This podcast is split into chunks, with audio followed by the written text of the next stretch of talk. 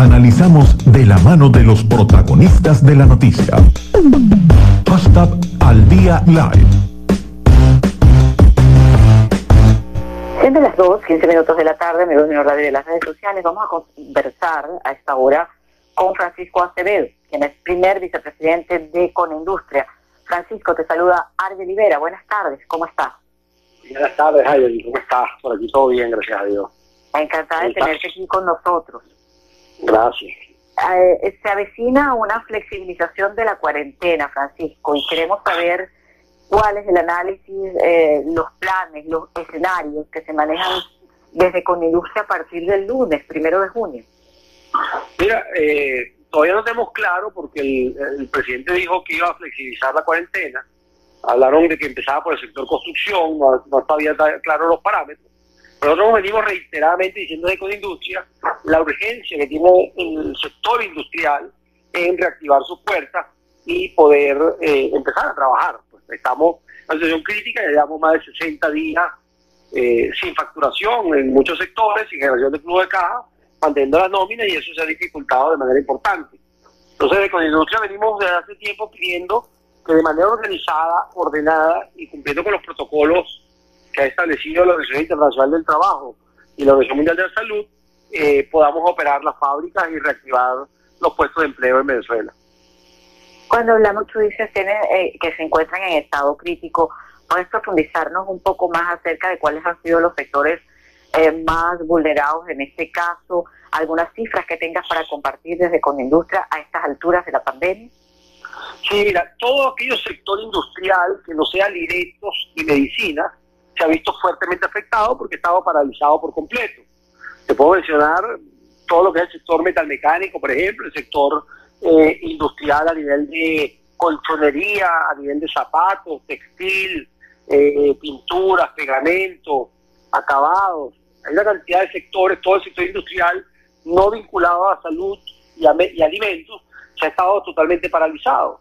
Y, y, realmente mucha pequeña y media empresa le está costando ya mantener sus puertas abiertas, mantener los pagos de las nóminas, incluso la cifra que estamos manejando, que unas 400 empresas puedan no poder abrir eh, después de la pandemia como consecuencia de la descapitalización que sufrieron por eh, la no facturación durante un periodo tan largo. ¿no? Somos dos cifras preliminares que tenemos que validar y entender cómo se va a hacer el levantamiento de esta, de esta cuarentena y si realmente vamos a estar todos trabajando a partir del lunes, que es parte de la interpretación que han dado muchos venezolanos, o si simplemente es un anuncio de que va a empezar poco a poco algunos sectores a permitirse de trabajar. Bueno, eh, el anuncio que han hecho hasta ahora se ha referido a eh, arrancar por el sector construcción. Desde Conindustria han ustedes evaluado eh, cómo debería ser este proceso de flexibilización. Hay algunas propuestas de parte, por ejemplo, de Comercio, de Fede Cámaras. ¿Qué estiman ustedes? ¿Cómo debería aplicarse el proceso de reactivación económica post pandemia, tomando en cuenta que todavía hay que tomar medidas de resguardo frente al COVID-19? Sí, mira, eh, el sector construcción, que es el primero que ha anunciado, la pregunta porque en la industria estamos muy interconectados, ¿no? El sector construcción va a necesitar insumos, eh, eso, esas personas que van a trabajar en el sector construcción necesitan alimentos, pero también necesitan insumos, el sector construcción necesita comprar botas de seguridad, por ejemplo, necesita que la fábrica de botas de seguridad esté activa, porque si no, no puede reactivar el sector construcción, necesitamos que se reactive el sector de pintura, porque si no, pues construyo pero no puedo tener la pintura o el fabricante de los marcos de ventanas. Entonces cuando empieza a interconectar a todo el sector industrial, te das cuenta que es muy complicado que trabaje en un solo sector y no los relacionados a ese sector, ¿no?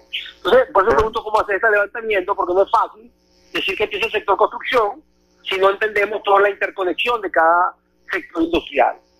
Eso por un lado, y por otro lado, un poco con tu pregunta, pues yo creo que las medidas están establecidas ya, claro, el distanciamiento no se debe tener en las plantas, eh, las personas mayores, por ejemplo, no deberían estar asistiendo al trabajo, pues son de mayor alto riesgo, eh, los comedores deben ser usados de manera diferente, hoy en día debe tener una separación importante, por lo menos dos metros, deben no tener espacios cerrados, mantener las reuniones virtuales a pesar de que estemos todos en la misma organización para evitar eh, aglomeramiento en salas de juntas, hay una cantidad de medidas establecidas para poder trabajar y hay muchos casos de éxito. Es decir, hay muchos países del mundo que han mantenido sus industrias operando, que han cuidado su economía y han cuidado a sus ciudadanos. Pues yo creo que aquí es importante, tenemos que cuidar las dos variables. A los ciudadanos, indudablemente que es muy importante, y a la economía. porque al final la economía afecta a los ciudadanos también. Como decía alguien por ahí, no, no ganamos nada si estamos sin el virus, pero si no tenemos comida. Es decir, tenemos que producir, tenemos que generar empleo, y ese equilibrio yo creo que es muy importante que lo logramos mantener. La salud de los trabajadores es clave, cada colaborador debe ser cuidado, pero también debemos de buscar la manera de reactivar la economía. En medidas que se están tomando, temperatura antes de entrar a la fábrica, cualquier persona con síntomas debe ser retirada de la fábrica y los que estuvieron cercanos a hacer todos los análisis de prueba, eh, mantener, como te decía, el distanciamiento, mantener el uso de la mascarilla en todo momento, algo que cuesta muchísimo porque por cultura la gente no estaba acostumbrado a esto, un cambio cultural importante, pero la obligatoriedad del uso de la mascarilla es clave para evitar los contagios. Y bueno, todas estas señales que nos han mandado desde los organismos internacionales, eh, el lavado de las manos, todas las medidas que ya conocemos para cuidarnos de esta pandemia, eh, debemos tomarlas en cuenta y pensamos que pues deberíamos arrancar con horarios, eh, digamos de alguna manera que a las 2 de la tarde, como se ha trabajado en los otros sectores, para minimizar los tiempos de exposición, pero que permite ir a la pequeña y la mediana empresa que no tienen capacidad financiera para aguantar en esta crisis. Francisco, cuando hablamos también eh, de estas medidas, ¿en qué proporción han estudiado desde Conindustria la aplicación de algunas otras fórmulas, como tú dices, internacionalmente, como el tema, por ejemplo, del teletrabajo? ¿Crees que verdaderamente eh, algunas industrias puedan eh, activar la parte administrativa, quizás la que no se requiere la operatividad eh, intrínseca, inevitable, necesaria en una industria, eh, vayan a surgir estas variables o tú crees que Venezuela no esté todavía preparado para eso? Mira, eh, el sector industrial es muy complicado el teletrabajo. Eh, la industria necesita la presencia de los colaboradores en las máquinas.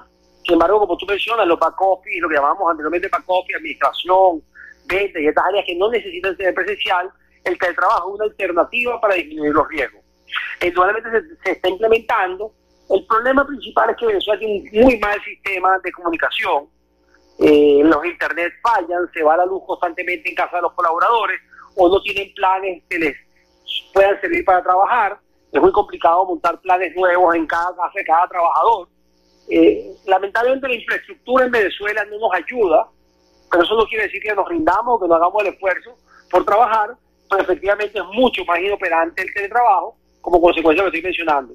Idas de luz constantes, dependiendo de la zona donde vive el trabajador, falta de servicio de internet en la zona o en la casa del trabajador, eh, muchas veces falta de equipos inclusive, porque bueno, la, infraestructura estaba creada a través de computadoras o PC de escritorio y de tener laptops para esto. Entonces, dificultas un poco, se puede hacer, pero no lo solucionamos completamente. Nosotros estamos pensando que un mix entre unos días teletrabajo, unos días oficina, es la manera en la que podemos llevar esto. Es decir, además, yo creo que el equilibrio en, en, estas decisiones es importante. No nos podemos enfocar todos a la oficina porque lo que podemos traer un problema de salud, que también es muy importante, pero eh, desde la casa va a ser imposible trabajar y, lo ha demostrado estos hechos, por las fallas sobre todo tan grandes que tenemos de servicio eléctrico y los servicios de Internet en Venezuela. Francisco, tú hace algunos minutos nos comentabas que de acuerdo a las cifras eh, previas que ustedes están manejando hasta este momento, pudiera estarse hablando de más de 400 industrias que tendrían dificultades o que no, eh, luego de la pandemia, por todo el impacto que le había ocurrido la paralización de todo este tiempo. Eh, ¿Qué urge para poder ayudar al sector industrial en Venezuela y a su recuperación, a su activación plena luego de este escenario de pandemia? Mira, hay, dos, hay, hay varias medidas. Nosotros hemos hecho unos planteamientos ya formalmente al gobierno. Te voy a mencionar una cosa importantísima. El acceso al endeudamiento. La industria necesita endeudamiento para poder trabajar y el sistema bancario venezolano está sumamente deteriorado, sumamente reducido. Para que tengamos idea, el sistema bancario venezolano tiene crédito por el orden de los 200 millones de dólares todo el sistema bancario eh, países como República Dominicana tienen 10 mil millones de dólares en endeudamiento, para que entendamos la magnitud. Por ejemplo, en todo el país capacidad de endeudamiento parecido al de una agencia bancaria en Madrid. Una agencia del BBVA debe tener deudas mayores que todo el sistema financiero venezolano. no hay capacidad de endeudarse y la industria necesita capacidad de endeudamiento. En situaciones normales, la deuda es parte de la fuente de financiamiento de capital de trabajo en esta situación de crisis es mucho más importante. es el primer punto. Hemos pedido al gobierno reducción del encaje legal y facilidades crediticias para la industria. Hoy en día nos obligan a endeudarnos en unidades de conversión monetaria, que quiere decir en dólares, y bueno, una industria que se endeuda en dólares y su deuda crece al ritmo que se devalúa el dólar, pues es muy complicado salir de una crisis, ¿no?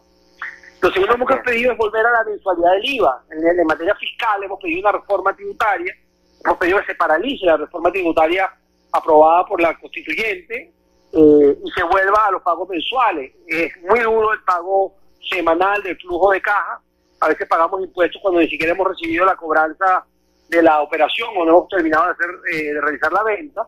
Entonces, el tema tributario es un segundo tema que es muy importante. De fondo, necesitamos una reforma, una reforma económica profunda, un giro de 180 grados. Eso lo pide el país y todas sus instituciones por todos lados estamos pidiendo que llegó el momento en que Venezuela llegue a un entendimiento nacional, a un gobierno de emergencia social, planteamos nosotros desde la industria, donde podamos darle un giro de 180 grados a la economía venezolana y podamos recuperar la calidad de vida que los venezolanos nos merecemos. Esa es una propuesta que hemos hecho desde industria y que la mantenemos todo el tiempo.